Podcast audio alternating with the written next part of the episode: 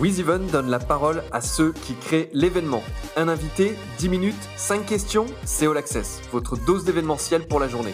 Je suis Pierre-Henri de Ballon, le cofondateur de WizEven. Il est le directeur des Nuits Secrètes. Je reçois Olivier Conan. Salut Olivier. Bonjour. Eh bien Olivier, présente-nous les Nuits Secrètes. Alors les Nuits Secrètes, euh, c'est un festival qui se déroule l'été euh, dans le nord de la France. On est à, une heure de Lille et une heure de Bruxelles à équidistance. On est à une vingtaine de, kilomètres euh, de, la frontière belge et dans une petite ville qui s'appelle Aulnoy-Emery, où j'ai grandi. Et on a monté ça avec, euh, avec quelques amis euh, il y a de ça une vingtaine d'années.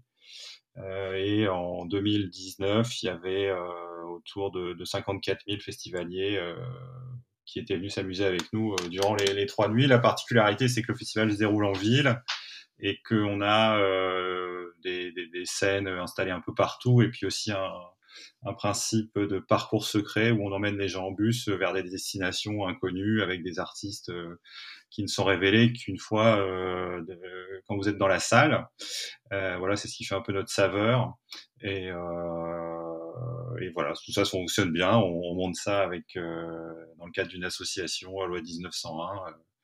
Et donc on œuvre depuis maintenant 20 ans. Avec une mission qui, m'a fait sourire, en tout cas qui donne envie, qui est pervertir gentiment les codes du festival en lui insufflant un air mystique et utopique, notamment grâce à ces fameux parcours secrets. Moi, j'ai une question qui me, qui me taraude parce que 50 000, c'est une jauge énorme, et en même temps, quand tu nous expliques que vous emmenez en bus euh, des festivaliers dans un endroit spécifique, on a aussi l'impression que c'est du sur-mesure, euh, de la haute couture presque. Comment vous arrivez à allier ces deux défis? Alors, le... c'est vrai qu'en fait, euh, on est, on est parti de nos, nos expériences euh, dans l'équipe de festivaliers, puisque dans les années 90-2000, on allait déjà dans les festivals voir des concerts, et puis on avait envie de, de, de, faire quelque chose sur mesure qui corresponde. Enfin, on, avait, on avait envie de faire quelque chose de différent. Donc, on, on est parti, on a tout basculé la nuit. C'est pour ça qu'on a appelé ça les nuits secrètes. Euh, parce que dans le Nord, on vit pas souvent euh, la nuit dehors euh, au regard de la météo, et, et donc on s'est retrouvé comme ça en pleine nuit, et on voulait des, vraiment un format original qui permette de d'avoir une véritable rencontre entre l'artiste, le public et l'équipe qui, qui l'organise. donc il y a d'un côté, voilà, on, peut communier devant euh, à, à 15 ou 20 000 personnes devant tel ou tel artiste sur les scènes, mais en même temps, on peut être euh, à 50 ou 100 personnes euh, dans un moment privilégié, un autre moment de la nuit ou en fin d'après-midi. Euh, et c'est ça qui plaît et qui donne toute la saveur au festival. Les gens adorent ça puisqu'on peut passer d'une grande ou d'une petite à une grande jauge. Raconte-nous un peu ton, ton, parcours, comment cet enfant de d'Aulnoy Emery devient le directeur de ce festival aujourd'hui qui réunit 50 000 personnes? Bah, c'est, euh, c'est assez simple. Alors, finalement, c'est une histoire euh, assez, assez banale, assez commune qu'on retrouve dans beaucoup de festivals où euh, c'est un petit collectif d'amis euh, qui commence par organiser des concerts en, en souhaitant inviter. Euh, voilà, on a commencé par, par regarder les pochettes de disques et inviter les, les gens qu'on écoutait. Euh, dans les années euh, fin fin 80 voilà ouverture de chute du mur de Berlin euh, ouverture de l'Europe la Belgique la Hollande l'Angleterre pas loin. Donc on était toujours fourré là-bas dans les concerts. Et puis on a commencé à vouloir faire venir les gens qu'on écoutait. Et puis donc c'était pas du tout notre métier. Moi j'ai fait des études de, de, de, cinéma. Et puis bah voilà on a on a monté des concerts. Et puis de fil en aiguille on s'est retrouvé un moment où euh, il y avait l'opportunité euh, localement, il y avait le souhait de, de l'équipe municipale euh, de, de, faire parler d'Aulnois positivement en, en donnant euh, les clés à la jeunesse. Donc à ce moment-là, euh, c'était nous et puis on a on a continué comme ça de fil en aiguille, ça a fonctionné. C'était une période aussi où il n'y avait pas beaucoup de festivals dans le Nord. Euh, donc c'était pas forcément évident parce que quand on a démarré, c'était au milieu de, du mois d'août et donc bon, pas grand monde n'y croyait, hein, très sincèrement. Appeler ça secret dans le Nord euh, à la mi-août quand la France est en vacances. Alors que, bon, voilà. Donc, euh, et puis finalement, bah, ça, ça a rencontré son public de par l'originalité qu'on a construit. D'ailleurs, tu, tu l'évoquais, ça s'appelait les Estivales et c'est devenu Nuit Secrète.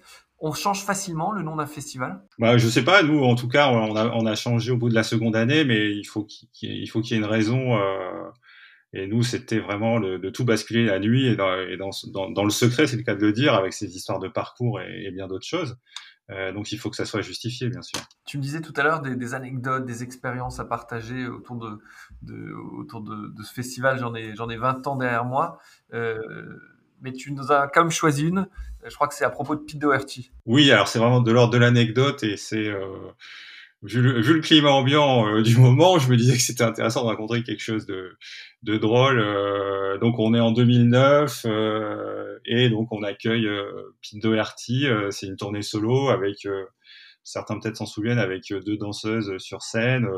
donc on est en plein en plein moment, voilà où il est dans toutes ces histoires. On s'aperçoit après qu'il est, il est en fait, on sait pas encore qui vit en France, mais bon, voilà, il y a, il y a Kate Moss, tout ça. Et puis, il vient, euh, euh, donc, euh, il y a un contexte, disons, assez, euh, assez particulier dans sa venue. on est très heureux de, de, et c'est pour nous une grosse date. Et donc, Doherty débarque avec son service de sécurité. Évidemment, il y a le nôtre. Et il vient en famille, en fait, avec l'un de ses enfants. Euh, tout se passe bien, et puis dans l'après-midi, euh, tout d'un coup, patatras, on perd Doherty, impossible de savoir où il est.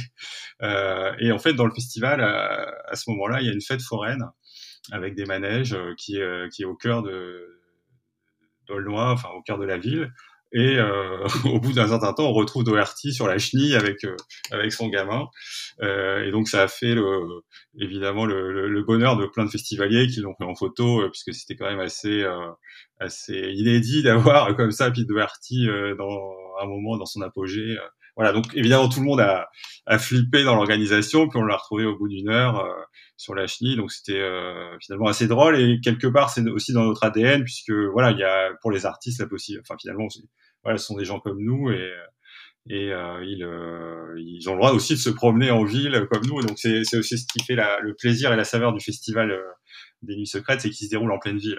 Et d'ailleurs, c'est une anecdote, je crois qu'on peut retrouver sur le site de France Info, dans les, oui, les replays, puisque ça a fait l'objet de, de, petites histoires de festival et, euh, et où cette anecdote est, est, également racontée et c'est effectivement euh, croustillant. Merci en tout cas sur, le, sur ce, de, sur, sur ce point-là, mais je voulais revenir avec toi sur quelque chose de un peu moins rigolo, c'est comment euh, euh on arrive à naviguer dans ce contexte actuel, comment comment les nuits secrètes se portent déjà et puis comment vous anticipez 2021 bah, le, Je pense que l'important en ce moment, c'est de se, de se projeter. Hein. C'est euh, ce que, ce que l'on vit en ce moment doit nous servir pour le, le futur. Et puis, euh, bah, nous, il y a une notion d'expérimentation dans nos projets depuis le début. Hein. On, essaie de faire les choses différemment, donc on a toujours le regard avec le pas de côté.